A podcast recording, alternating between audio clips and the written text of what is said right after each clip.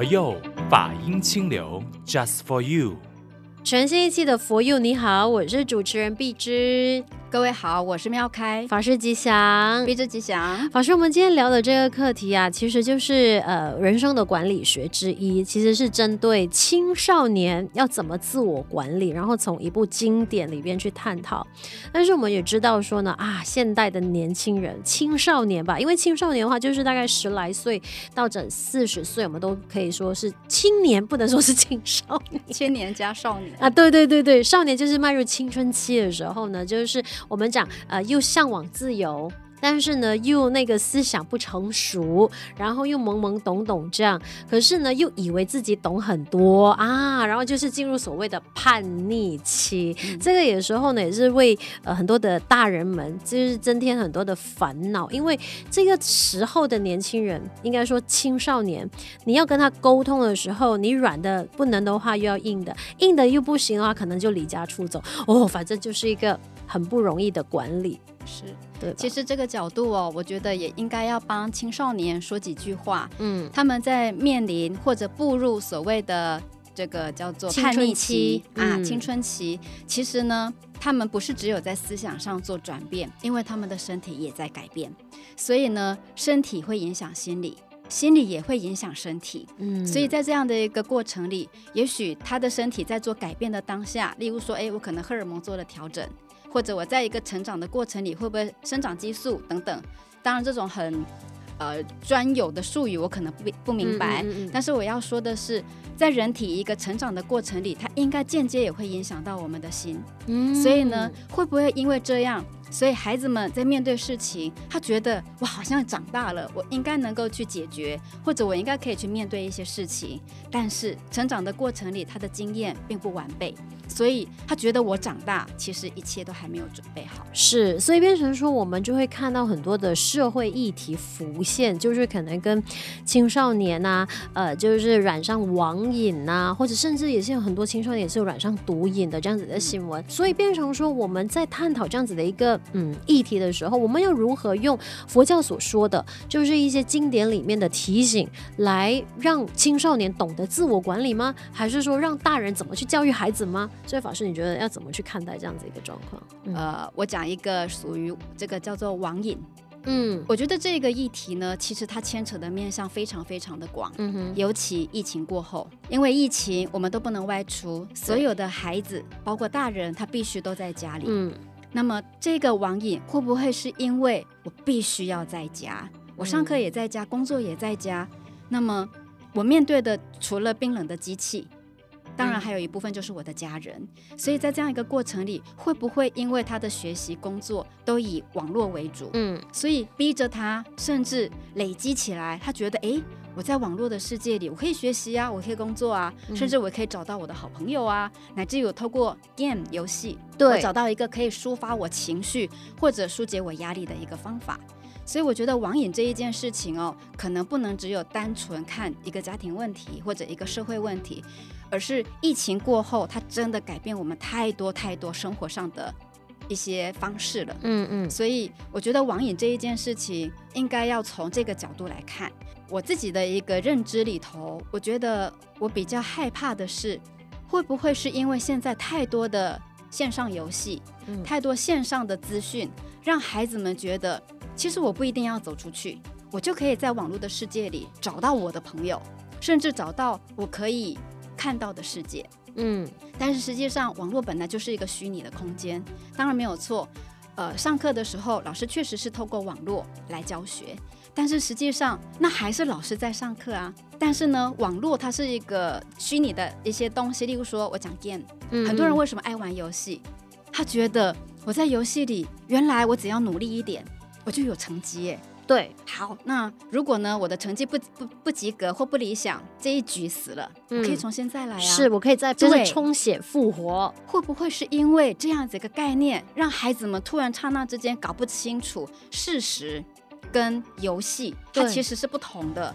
他认为我这一期的生命，我觉得我做的不好，我学习不理想，爸爸妈妈不爱我，或者我在人际之间我可能产生了一些困难、挫折等等。那我选择我跟游戏一样啊，我可以死了再来，对，我再来一次。会不会是因为这样导致他已经没有办法分辨了？对，我觉得他们丧失的那个很可能是现实。跟网络世界有落差，那个辨别能力，以前我们没有网络时代的时候，我们很清楚知道说，哎，我见到的眼前的这个人，很真实的互动、聊天、眼神的接触、肢体的那一个互动等等，我们就知道说这是一个真实的。可是问题是，网络世界、网络的科技发达，然后游戏、动漫这一些的那个那个进步，所以变成他们就会是停留在，呃，在玩网络的时候，很多的。事情我们不如意，那我就斩断它，再来过。或者是呢，诶，我要为了救一个人，因为网络世界里面那个游戏就是要集结成一个团队，然后大家一起去互相的拼命，你帮助我，我帮助你嘛，所以那种那种认同感。它是存在的，可是问题是那个是仅限于网络，它是虚拟的。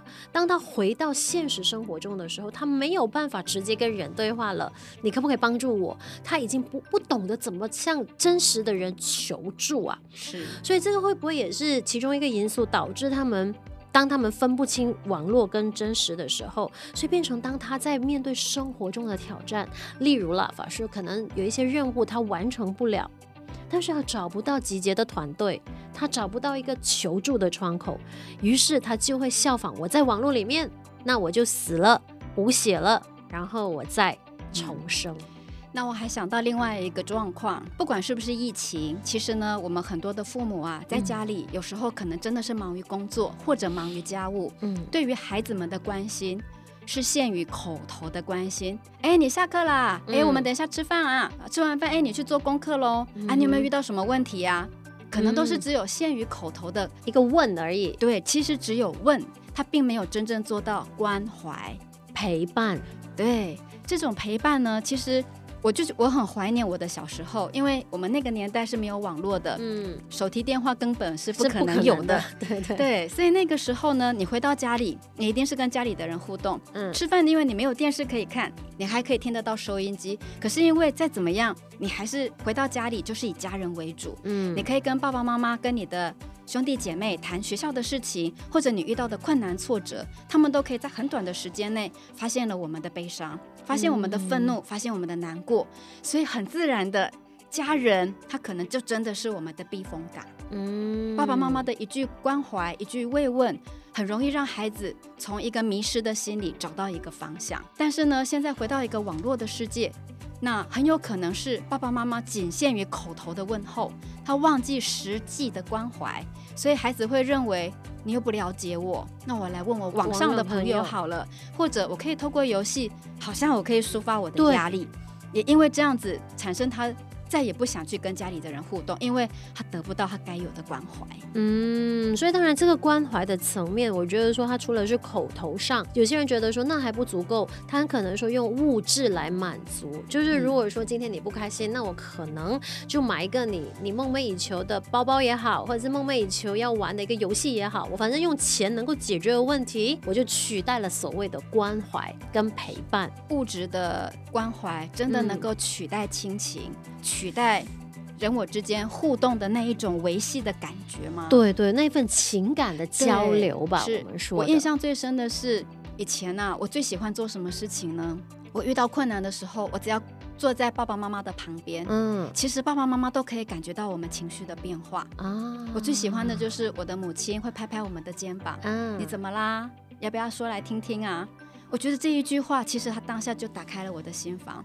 原来爸爸妈妈一直都站在我的身边，一直都愿意陪伴我度过所有的困难。是是是，所以那个也不是说一朝一夕可以累积的，它是一个从我们出生，没有应该说出生之前，父母给予的足够的那个陪伴跟安全感。那个安全感是外人是取代不了的。现在的那个那个亲情的那个建立点吧，它很很薄弱。他没有办法打从心里面，就是呢，去给予一个我们讲的一个最实际的那个关怀，是我们讲血浓于水吧？啊，就是那那那一句话，我觉得简简单单，他就带出了那份亲情的可贵。跟你发生事情的时候，你第一个想到的就是可以帮助到你的人。但如果我们说，我们看到很多的那些，不管是自杀的个案，或者是网瘾成性的个案等等都好，我们都会发现他们的家庭其实都那个那个关系那个连接点是很薄弱的，因为他发生事情的时候，他第一个不会是想到是他的家人，很可能是他的朋友，也很可能是在他网络上交到的男朋友或者是女朋友，他们觉得这些才叫是呃可以给到他帮助的人。对，嗯，刚刚毕志讲到这一段呢，就突然让我有有感而发，我就记得我遇到一个青年，他就告诉我说，他的朋友应该是双亲都往生了，嗯，所以他突然刹那之间觉得家里没有温暖，对，所以即便他还有旁系的兄弟姐妹，嗯，但是对他来讲，他总是觉得隔了一层，明白。与其去问堂兄堂弟。堂哥堂姐、表兄弟姐妹，嗯、那我不如来问我的朋友，因为他觉得朋友跟我更贴近。对，对对。但是问题是，朋友跟我们的距离到底有多近，还是跟我们的距离是很远的？对，你以为每天跟你吃饭、嗯、陪你聊天，或者是陪你去玩、陪你打游戏的朋友，那个就叫真的朋友。可是问题是，没有发生任何事情的时候，真的是朋友啦。可是发生事情，你不晓得。是的，所以我我觉得说，对于青青少年来讲，我觉得遇到困难很正常。嗯，爸爸妈妈也会遇到困难，大人也会遇到困难，嗯、何况今天我们是一个孩子。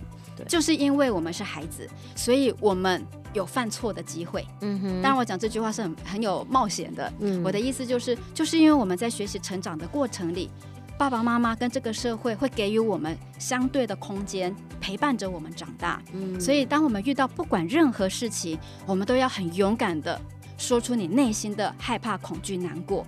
嗯，与其你憋着，不如勇敢说出。可是这个勇敢说出的习惯，我觉得它是要培养的。也就是说，你习惯向你的家人求助，从小到大，可能一发生事情，你就会觉得说，哎，需要询问家人的意见。他们可能给你的意见不一定是完完全全可以帮到你，可是，在那个情感上面的，嗯，支持。跟陪伴，它是无形的，是外面朋友不一定可以给到你的。所以呢，我我就觉得说，嗯，就我们如果说以现代的那个社会议题来讲，我们以自杀的个案来看青少年的那个自杀的案例，其实一年比一年就是在攀升。然后很多人在发生事情之后，也是在怨，到底是不是家里的父母呃疏忽管教、疏忽照顾、没有陪伴？但是很多时候我们发现哈，那个。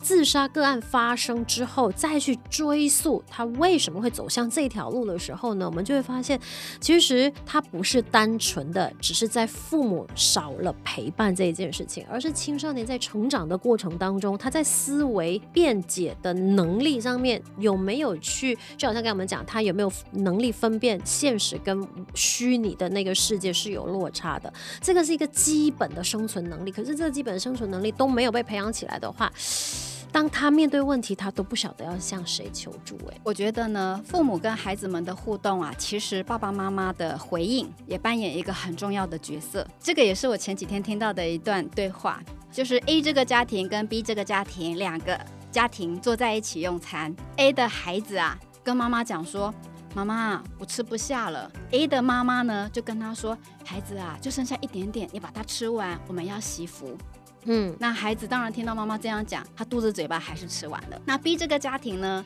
一样，孩子也剩下一点点，他也吃不下，他就跟妈妈讲说：“妈妈，我不要吃了，我吃不下了。”你猜妈妈怎么回答他？不要吃，那就不要吃呗。对。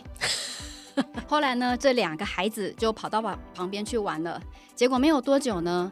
那个 A 的孩子啊，就跟他的 B 的朋友说：“你妈妈怎么这么好？剩下一点点饭你吃不下，他就不要让你吃了。”然后这一组对话呢，就让 A 的妈妈听见，嗯、他就很好奇，他就把他的女儿找来，他就跟他说：“妈妈强迫你吃饭，你觉得你不高兴吗？”他说：“我也没有觉得不高兴，我只是很好奇，为什么 B 的妈妈可以叫他不要吃，可是你一定要我吃？”嗯，他们的对话就到这边结束。当他告诉我这个内容之后啊，我很好奇的问他：“那你怎么回答你的女儿？”嗯，他说：“我没有回答。”啊我说：“其实他是一个很好的机会教育。”我说：“孩子们产生比较计较是很正常的，因为不一样。嗯，如果这个时候你多讲一句话，你说你现在剩下的这一口饭呐，如果……”我们拿过去给没有饭吃的孩子，这一口饭可能可以救他的命。嗯，或者这一口饭呢，他可能会把它当做是他这一生最尊贵、最尊贵的一顿饭。我说，如果你用这样一个方式告诉孩子，他会觉得哇，原来一口饭竟然这么的珍惜，这么的可贵，他就不会去跟人家比较。为什么那个妈妈告诉他？OK。对，那我要表达的是，其实孩子们有一些反应，爸爸妈妈听到的时候，要给予一些适当的机会教育。哪怕今天我们在看电视，哪怕我们今天在看影集，或者社会上发生的一些林林总总的事，爸爸妈妈如果您够细心，或者您愿意，都可以把这一些东西当当做是我们生命的教材，让孩子们在当下能够做一个辨别跟理解。那么累积起来，我相信他人生的智慧库。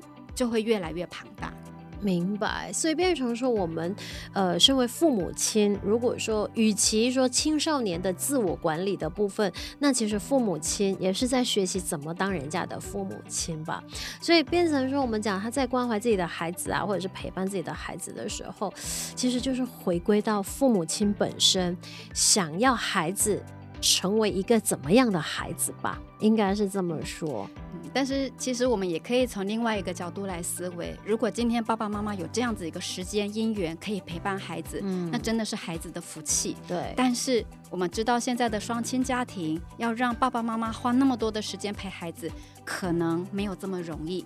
那么我觉得孩子要学会自强，学会独立，也就是你一样可以把你遇到的困难挫折，如果来不及跟爸爸妈妈说，我们可以换一个方式，我写在日记本里。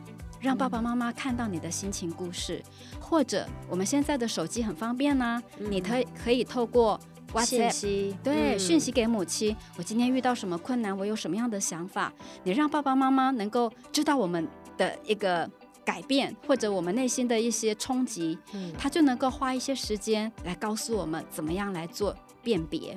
明白，所以变成这个，其实他那个告诉父母自己发生什么状况，不管是透过语言陪伴，或者是文字信息，他其实是需要练习的。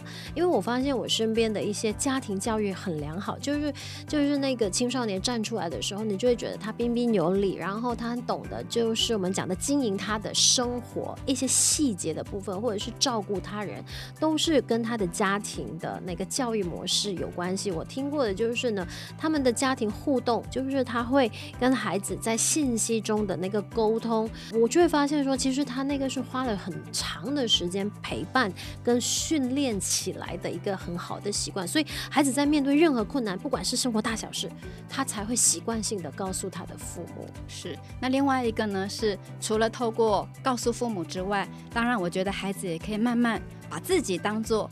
我就好像是电脑一样，嗯，我遇到困难、遇到挫折，或许我一下子没有办法解决，可是你不要把这些东西储藏在你的心里，而是你要学会去观察，嗯，去学会面对，因为呢，你看哦，在寺庙里啊。观世音菩萨手里也拿着念珠，为什么？因为他也在念自己啊。意思就是有时候求人不如求己啊，做自己的观音。对，所以你也可以当自己生命中的贵人。是，所以或许你年纪比较小，没有办法做一个很好的判断，嗯，但是没有关系，你可以慢慢累积。对，那么累积久了，这个就是我们生活的智慧嘛。累积久了，你慢慢就能够知道我怎么去面对，怎么去克服。嗯，但是当你真的没有办法的时候，一定要记得求救。嗯，对，向外求救，不管是不是你的父母，比你年长的，但是你最信任的你的兄弟姐妹们，所以我们其实还是会鼓励说，因为现代的青少年为什么的那个社会议题不断的日益严重，那很多时候我们一直怪罪在网络，其实它真的是也大占一大部分的因素，因为我们已经不会分辨，哎，网络上是虚拟的，即便在跟你对话着的人，哎，即便你有见过面，可是你们没有相处的话，你也不。知道对方对你是真心的还是假意的嘛？所以变成说，我们不能呃丧失掉那一个分辨真伪的那个能力，它是需要回归到你的日常生活当中，见到真实的人，跟真实的人互动，即便被人家骂，被人家翻白眼，被人家就是不礼貌的对待，可是那个就是在训练我们的心智啊，就是哎，我们社会当中就是有各种各样的人，各种各样对你的态度的人，他不会。是像网络上子一片美好，因为那个才是真实的世界。嗯、然后碧之，我还有一个东西也想跟您分享。嗯，我觉得呢，对于我们每一个人呐、啊，你怎么样子能够做比较正确的判断？其实有一个很好的方式。嗯哼，广泛阅读。那时候我在读硕士班，我的教授有一天呢，他就在课堂上跟我们讲他们家的故事。因为呢，他们两夫妻很晚婚，因为都是博士嘛，嗯，所以呢，四十他四十五岁才生第一个孩子。呃，因为又是教授，所以其实也没有太多的时间去照顾孩子。所以呢，他想到教育很重要，他就把孩子送去读经班。五岁的小孩哦，嗯，已经读遍了呃我们很熟悉的什么《弟子规》啦。这种短短的一些呃古文，结果有一天呢，两夫妻在车上吵架，吵到真的是很凶了。嗯，结果呢，孩子在后面竟然莫名其妙的冒出那个孔子曰咚咚咚咚咚咚咚，就把它念完出来嘛。对，结果那个爸爸妈妈吓一跳，把车子停到旁边。因为呢，孩子讲的这一段话刚刚好呼应两夫妻吵架的内容，好厉害哦！对，然后这个爸，因为开车的是爸爸嘛，嗯，所以问问题的就是母亲哦。他就问他的女儿说：“刚才你怎么突然会背出这一段话？”他说：“爸爸妈妈，你们好无聊哦，为了小小的事情就可以这样吵架。人家孔子不是说要这样这样这样吗？”哦，他就愣了一下：“你怎么知道？”他说：“我就是听了你们的内容，我突然想到我背过这一段话。”这个内容其实，在我的心里沉潜了很久。我很相信阅读很重要，乃至于你看以前的人不是有一句话吗？你要改变你的人生，你就是要去读书。是，只有透过读书，你才能够改变你的人生。对，对，那既然是这样的话，为什么我们不要读书？以前我不懂为什么读书可以改变人生，可是教授的这个故事让我有一个很重要的启发。原来阅读它不断的累积我们的知识，累积我们的能量，嗯，也不断的在阅读这些古圣先贤的文字的当下，其实已经把很多好的正能量，嗯，讯息已经埋藏在我们的心里了。一旦我们遇到了困难挫折，因为你已经埋进去了吗？嗯，种子会起现行啊。那么你这一些你读过的东西，很有一天它就会自动跑出来。变成引导我们的方式，了解也是我们生活当中可能要面对挑战的一个重要的资粮。它没有，就是我们讲“书到用时方恨少”这一句话，我是说古人的智慧啊，短短几句话，嗯、基本上呢就是隐藏了、埋藏了很多的讯息在里面。只不过我们现代人都太匆忙了，当然我们也被网络科技给绑架了。所以如果说我们今天的这一段，我跟法师的这段谈话，我们是针对青少年。甚至他就是跟父母的教育、家庭教育脱离不了关系嘛，变成说呢，青少年要怎么样成为一个有智慧的成人？阅读这个方法，它就是其中的一个非常有效的方法。当然还有自律，也就是说，你沉迷在网络的这个时间，或者是你被网络绑架，你是不是有那个觉察的能力，自我去约束？你不会是完全被虚拟的世界牵着你的鼻子走，你还是会懂得有这个生存的基本能力。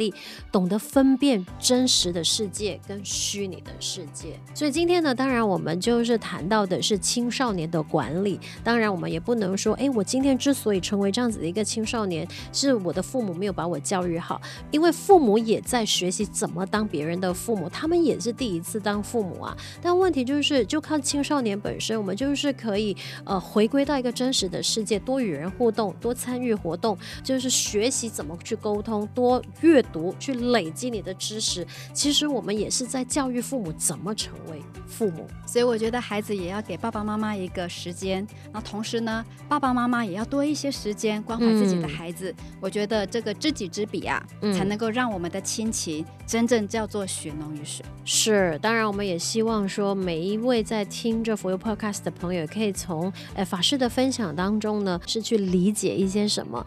那今天呢，特别选来的这一首歌曲呢，就是跟我们。青年有关系的，因为呢，就是每一个青年都是未来的，应该说也是现现在或未来的菩萨，或者也是过去的菩萨。因为青年的出现，就是来成就父母怎么做父母，对吧？所以选来这首歌是《菩萨心青年力》。那么这一首歌呢，其实我很喜欢它的歌词，哦、因为呢，它虽然是二零一四年国际佛光会会议的一个主题歌，但是我觉得它展现出来的是。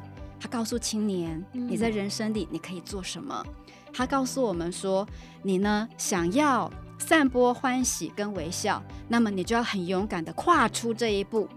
为什么要跨出这一步呢？一旦你跨出这一步，你就相信原来佛光会普照。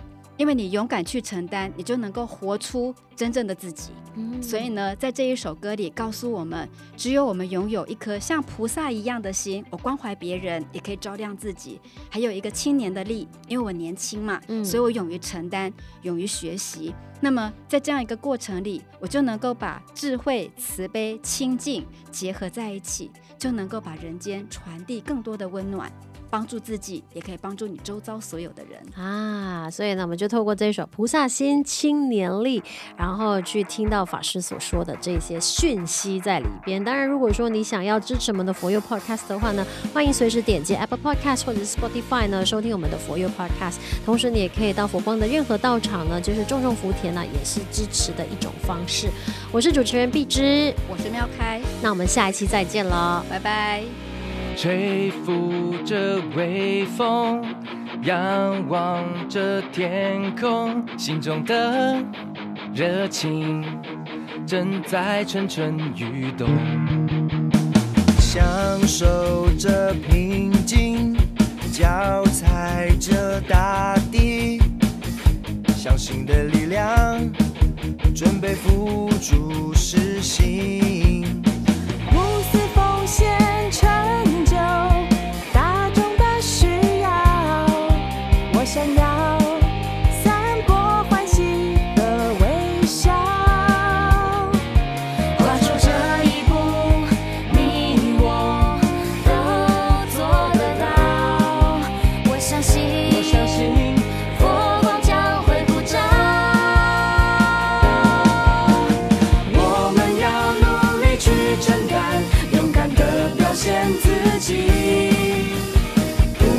sing.